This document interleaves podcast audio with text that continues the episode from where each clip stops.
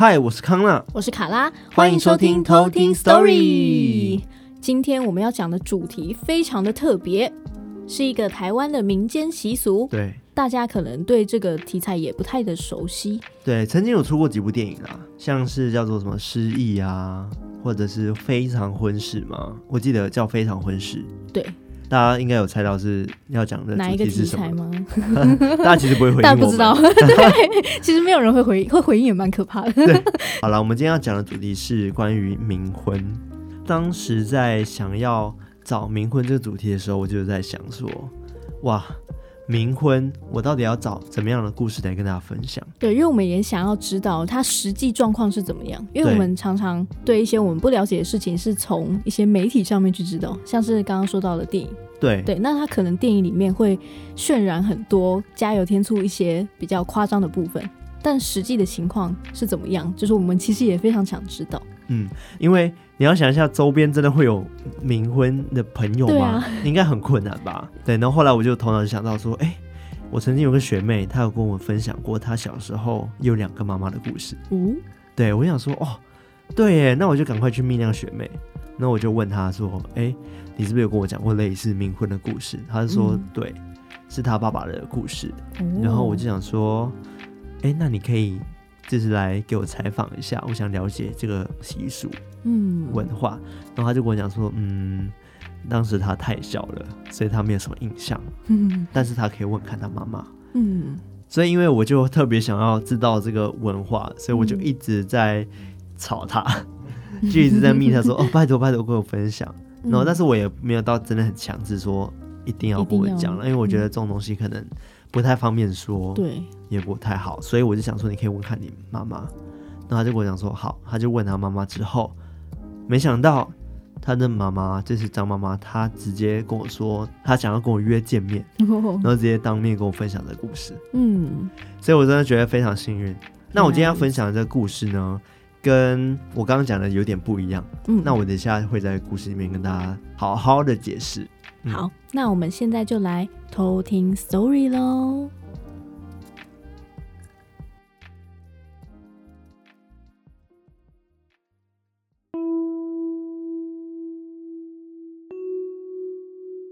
好，我今天要分享的故事呢，是我学妹的妈妈和爸爸的故事。那我就简称他们为张爸爸跟张妈妈。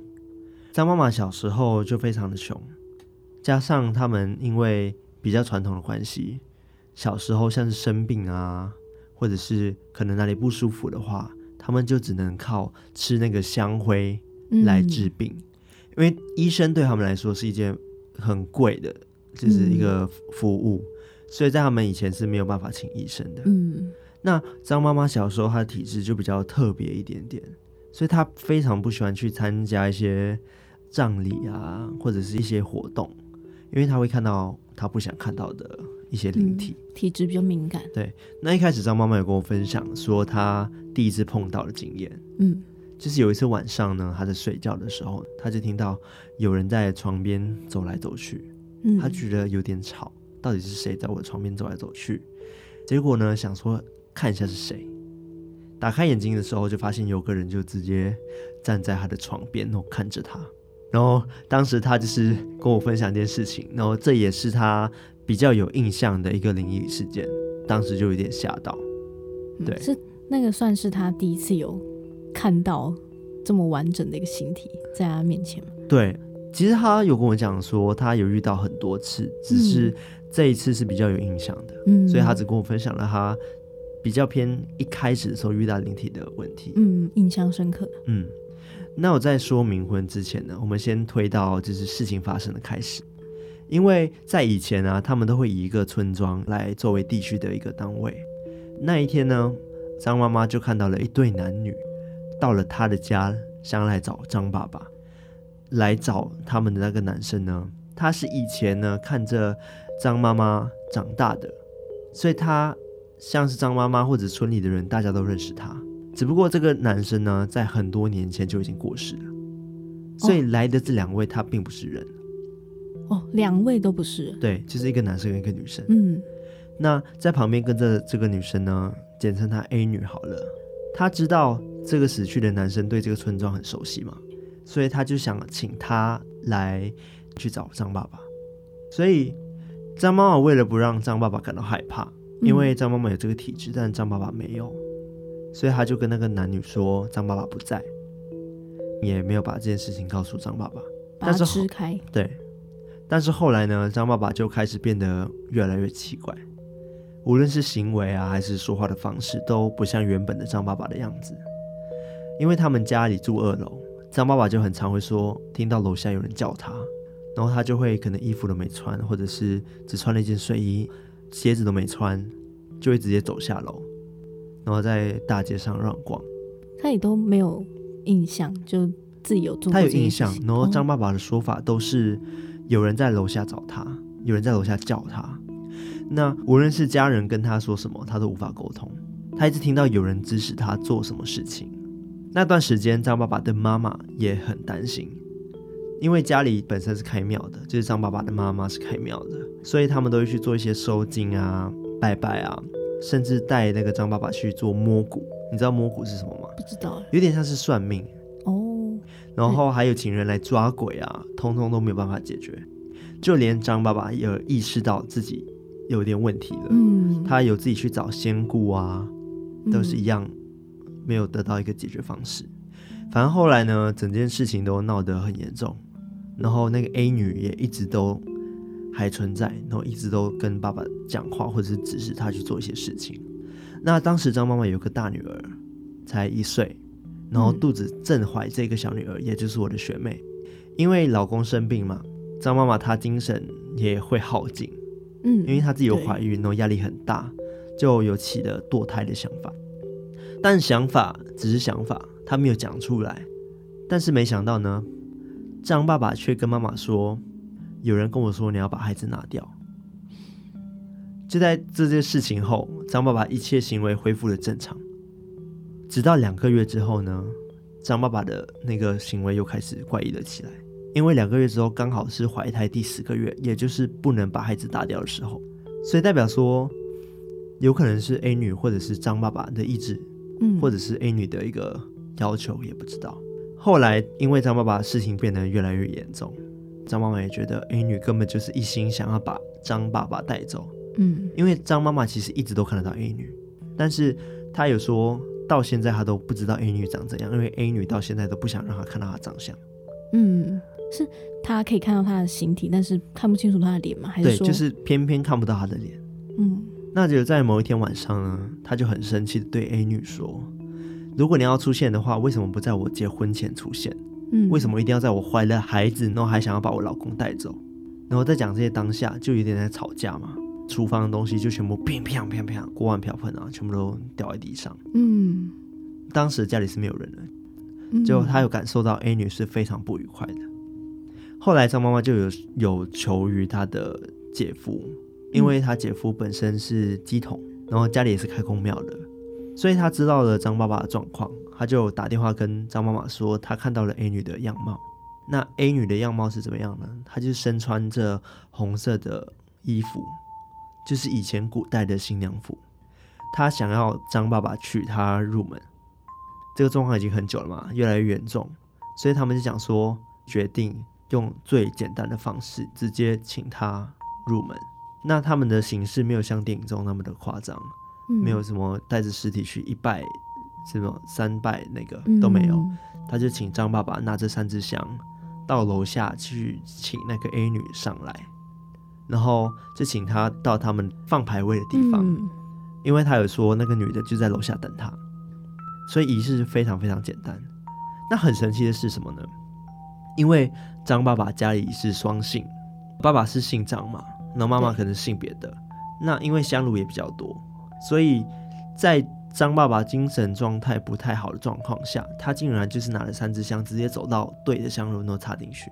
嗯，所以代表说，这感觉就是那个 A 女一心就是想要嫁入张家。嗯，后来呢，张爸爸的妈妈回来了，那时候张妈妈就跟他讲说：“哎、你你的儿子娶了一个大老婆、哎。”婆婆就想说，怎么可能？然后她就开始去卜卦，问神明，嗯，然后结果生命的答案都是对，你儿子娶了一个大老婆，嗯，对，那娶进来的第一天，张妈妈在睡觉的时候就感受到全身都麻麻的，都睡不好。嗯、隔天早上起来打电话问了那个乩童姐夫，嗯，然后就讲说，呃，为什么我都会睡不好？不是都已经完成了这个仪式了吗？对啊。然后他就说，毕竟人家是新婚嘛，你至少要让床三天，嗯，所以。他会觉得全身麻麻的原因，是因为那位新娘就躺在他的那个位置上，嗯，就是想要阻碍他跟她老公睡在一起，这样子，就有点像是宣誓主权啊，嗯嗯，所以后来张妈妈就跟那个一岁多女儿就睡在地板三天，嗯，其实主要就是为了为了要让那个大姐，她都称为她为大姐，嗯，睡三天这样子。那后来我又问张妈妈说，为什么张爸爸遇到了这位 A 女？其实为什么是他遇到了这个 A 女？那张妈妈也表示说，这个她也不清楚，她只知道说这个 A 女感觉并不是这一世的情人，她有点像是前世，然后为了续缘回来找他的，并不是在这一世就认识了张爸爸，而是在可能前几世就认识了。而且张妈妈也说，其实跟张爸爸刚刚开始在一起的时候，他有感觉到不对劲，他都会觉得说有一个人就是非常不喜欢他们两个在一起。嗯，但是因为张妈妈本身她的体质就比较特殊，所以她不会第一时间就会觉得说是张爸爸的问题，她会觉得说哦，可能就是我体质太特殊了，所以我比较容易遇到这种事情。嗯，他们彼此都没有互相提起灵异的这件事情，直到有一天晚上，有一个过世的亲戚来找张妈妈，张爸爸就在梦中突然惊醒，那位亲戚就突然就退，就退到后面去一个角落。嗯，然后张爸爸就坐起来，就问说：“那位是谁？”然后这时张妈妈才发现，哎，张爸爸你也看得到。他们这时候才发现彼此原来是看得到，也听得到的。哦，那张妈妈也说，对于娶这个大老婆的事情，其实张爸爸他一直都很抗拒，因为可能男人的面子吧。嗯，所以他觉得张爸爸有时候都不太会承认说有大老婆这件事情。但是很奇怪的事情，张爸爸他自己就把那个 A 女的名字写在他们家族的那个牌位上面。平时张妈妈都有在修行念经啊，也希望可以回向给就是 A 女这样子。那因为爸爸的状态时好时坏，好的时候就会不承认自己娶了这个大老婆，所以有一次呢，他就把那个 A 女的名字从那个平时张妈妈祭拜然后跟那个念经的那个回向单上面划掉。嗯。然后想也知道，如果把大老婆名字划掉的话，一定会惹怒对 A 女嘛。然后张妈妈这时候就很无奈的在心里对 A 女说：“呃，大姐，这是你们夫妻这件事情，你们要自己解决。”嗯。结果说完了五分钟，张爸爸在房间就突然间飙骂脏话。他们在吵架？不是，你知道为什么吗？因为以前不是有传闻说，你听到或看到，你就要骂脏话。对。然后他就会离开嘛。代表说，A 女来到了他的房间，直接找张爸爸，就是要讲那个为什么换掉他名字这件事情。嗯，那张爸爸一开始是说他听到有人跟他讲话，然后所以他骂了一堆脏话。然后张妈妈就问他说：“你听到什么？”他说：“我听到那个人说哇是林宝，就是跟他说我是你老婆。”然后张妈妈这时候也就是笑着跟我讲这段，因为她其实觉得蛮好笑的。嗯，对。那后来我就问张妈妈。大姐进来家里面之后，对家庭有什么影响？嗯，她就说，老实说没有太大的影响，甚至她相信或许有真的有在保护他们家人。哦，对，其实我学妹也有这样的体质。嗯，她在一岁的时候，她竟然就自己跟张妈妈说：“我有两个妈妈，一个在客厅，一个在房间。”嗯，对，所以代表说学妹从小她就看到了两位妈妈。是看得到的，对，所以这件事情并不是虚幻的，可能就是我学妹刚好都有被遗传到这样的体质吧。嗯，那因为事情到了现在已经二十几年了，可能部分的记忆也有点忘记了，所以我就在追问张妈妈说，后来还有在看那个 A 女吗？嗯，张妈就说，其实从一开始到现在一女都没给他看过她的样子，对，然后他就跟我说，其实在两个月前。他有一天在洗完澡吹头发的时候，就是弯下腰，然后把头发放在前面吹嘛。对。然后这时候他就看到一个女生的脚从他面前这样走过去。嗯。代表说那位就是大姐，他很确定说当时家里就是没有人的。这也是最近他唯一看到大姐的一次。他也跟我讲说，其实他当下没有感到害怕，因为如果是陌生人的话，他一定会鸡皮疙瘩。对。但是当下他看到走过去的时候，他就想说，哦，应该就是自己人。嗯，是知道是他。对，所以没关系。我今天故事就分享到这里。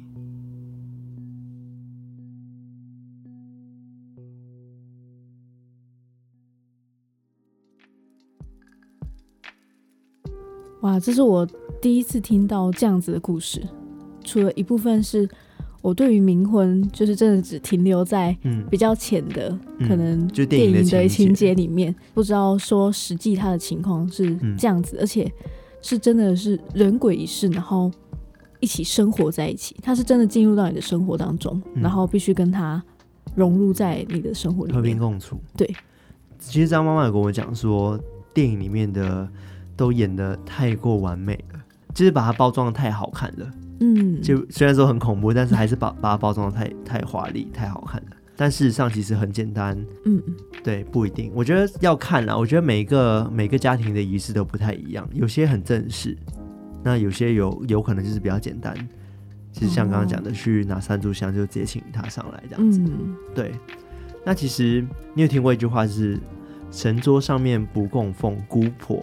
嗯，就是指说家里他们是不会祭拜一些未婚的女性，嗯，因为女性她是算在成年之后嫁出去之后嘛，然后她就离开了原生家庭，嗯，那原生家庭呢，她是不会再把这个女生入在她的族谱里面，嗯，等于说是那个男性的族谱才会有这个女生，就是她一定要结婚才会被记录在族谱，嗯，对，没错，有些可能比较不幸的女生。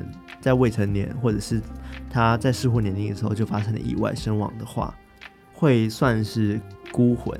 嗯，因为他们没有地方可以去，他们也不会被祭拜。嗯，因为没有结婚，所以也没有办法被记录在那个丈夫的祠堂那个家的祠堂。对，然后原生家庭又不能拜。对，没错。冥婚其实它有一个称呼叫做“耍新主”，就请神主的意思。嗯、而且冥婚娶进门之后，只能当大老婆。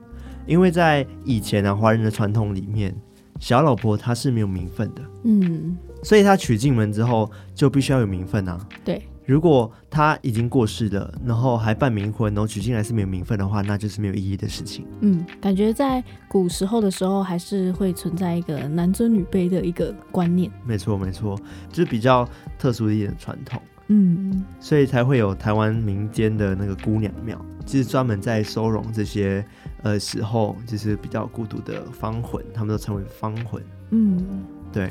那其实冥婚呃有分两种嘛，一种就是活人跟死人，然后一种是死人跟死人。那、嗯、再来就是呃有分主动的跟被动的。被动的话就是我们在电影里面常见到的情景，嗯，他可能是捡到红包。你捡到红包之后，你打开，如果里面有可能女生的生辰八字啊，或者是有一笔钱哦，那你就是中奖了。嗯，对，不要乱捡东西。而且你捡起来的时候，会有可能他的家属是在旁边蹲着等你。嗯，你捡起来之后，就有人出来跳出来跟你说恭喜哦，恭喜哦，哎呦，恭喜中奖啦！对，这时候哦，你就知道发生什么事了。而且不止哦，他们会强迫你，你可能会不认嘛，对不对？对啊，这个应该是可以。拒绝的吧，因为有些人会觉得我捡到红包，哎、欸，好幸运哦，里面有钱呢。结果里面其实你注意看，可能会有指甲或者头发，嗯，或者生辰八字，嗯，那就是代表说这个是有人要来冥婚，嗯。嗯，然后家人就会蹲在旁边准备出来给你惊喜这样子，嗯，好好奇哦，就是感觉会有一种纠纷是不承认，对，不承认，然后但是对方又硬逼他，对，重点是。他已经认定你就是他的命中注定那一位，嗯，所以他会来纠缠你，纠缠到你受不了，你就会娶她，直到答应，对，就直到答应。可能这个故事的，对，那个，而且你不要以为就捡哦，就连踩到也算哦，嗯，所以年轻人可能要多注意，就是我们 经常看手机，然后走路不看路就会踩到，会有就是性别的问题吗？嗯，哦，好像也不会，因为刚刚是说到说是女生，嗯，才会有会不会被记录到族谱这件事情。对，男生其实也有。那男生像是在古代，我们最知道的是三国嘛，嗯，三国其实你知道曹操的儿子，好像在十三岁的时候就过世，然后他叫做曹冲。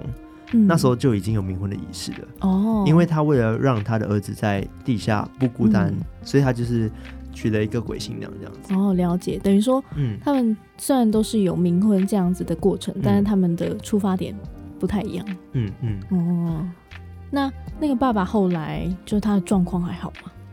张妈妈跟我分享他的状况，他说爸爸时好时坏，他甚至有一度在想说，会不会是因为 A 女的关系，所以才让他爸爸一直都生病。嗯，但是他到现在，呃，还是不确定。那他自己也有在信心，就是在念经修行，所以他也相信这一切都会改变。嗯，对，和平共处的概念。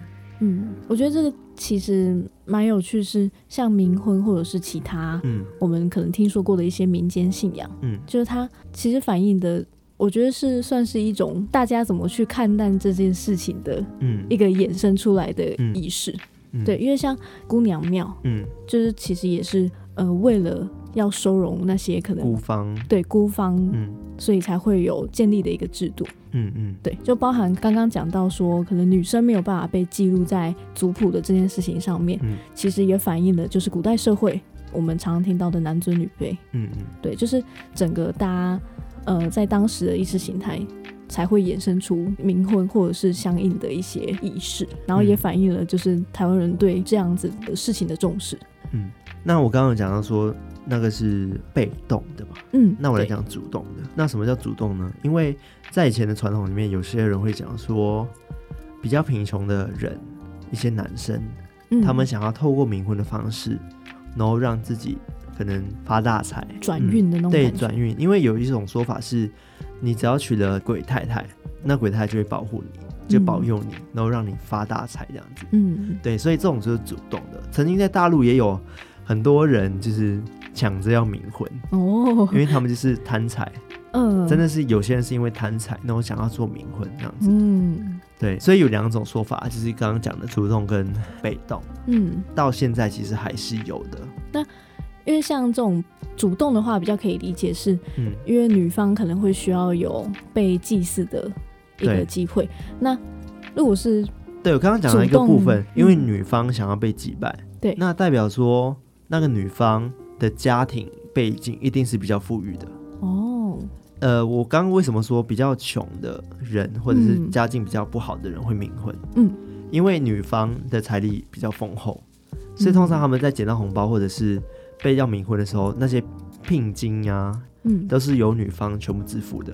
哦，是等于说女方的家属、嗯、家属支付的，嗯、所以并不是小数目，而且是很大的。可能你，哦、可能就是男生就可以什么，有一种俗话说什么少吃二十年的苦头嘛。哦，对，所以就是因为那些家境比较富裕的人，他们不想自己女儿变成那个刚刚讲的方魂，嗯，所以他们就希望他们女儿也可以被供奉，可以被祭拜。哦，了解。是不是觉得这个文化其实还蛮蛮特别的？对，就是我不知道这个是不是在台湾独有哎、欸。其实不是哎、欸，在很多国家都有。嗯、应该说，在华人的这个传统里面，就一直有记载这个冥婚这个项目。嗯，对，其实，在很早很早，好像最早是在周朝的时候就有了。哦，对，非常非常的早。嗯，就一直延续到今天。嗯，刚刚讲到电影嘛，然后电影就是《非常婚事》跟那个。呃，失忆就是那个吴康仁演的。对，那非常婚事的主角好像是吴君如跟那个呃黄渤杰吧，王王伯杰，王伯杰。对，其实两部电影的方向虽然都是冥婚，但是他们恐怖程度不太一样。像失忆，他真的是走一个非常恐怖的路线，嗯，就整个让你感受到完全是鬼片的路数。对，就是鬼片的路数，然后就是让你感受到冥婚是一件很恐怖的事情。你乱捡红包之后，你就会发生一些。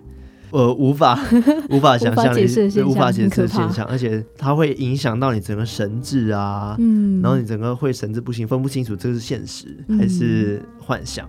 嗯，对，刚刚讲非常文事又不一样，他不是捡到红包，而是吴君如女主角嘛，吴君如的儿子就是那个王伯杰，他已经去世了。嗯，对，所以他是为了要让儿子在阴间不孤单，或者阴间或者天堂，所以他就想要帮他儿子娶一个老婆。对，有个伴这样。对，但比较特别的是那个议题比较特殊一点，就是我可以小小透露啊，自己还是可以去看一下。就是他儿子好像本身是 gay，所以当时电影场景其实蛮有趣的，一样会有一些冥婚的仪式，但是他儿子就是一直都拒绝这个 鬼新娘。嗯，那妈妈不知道他的心意，对他妈不知道他心意，然后他妈妈会梦到说那个鬼新娘在逃跑，然后儿子在追他，这是一个儿子的反抗的一个那个对想法的一个景象，然后就觉得蛮可爱的，但结局其实很感人。然后我记得是最后他妈妈其实一开始都知道，然后他最后了解了儿子想要的是什么，然后就在可能有一次的梦中，然后就释怀，然后他儿子就跟他出轨。正式的在梦中出轨这样子，嗯，对，然后后来他们就圆满了结局，嗯，很感人，嗯，感觉是很温馨的，非常非常温馨，我真的非常推荐大家去看。这两部电影。虽然说一个是很温馨路线，嗯、一个是可怕到不行的路线，对，任君挑选，对对对，都可以去看一下。嗯，好啊，那我们今天分享的故事就到这边。嗯，那同样的，如果你有好的故事想要让我们分享给大家的话，都欢迎到我们的 Instagram Instagram 上面有 Linktree。然后可以投稿到我们的投稿信箱。对，如果你觉得很麻烦的话，也可以直接私讯我们。没错，可以私讯聊一聊。对啊，我们可以聊天啊，打哈打屁啊，都没关系，因为我们的追踪人数很少，所以我们还还有机会跟大家聊一聊。哎，不能这样子，我们就算追踪人数很多，我们还是我们还是会努力的聊。对，没错没错，下一集我们再来偷听 story，拜拜。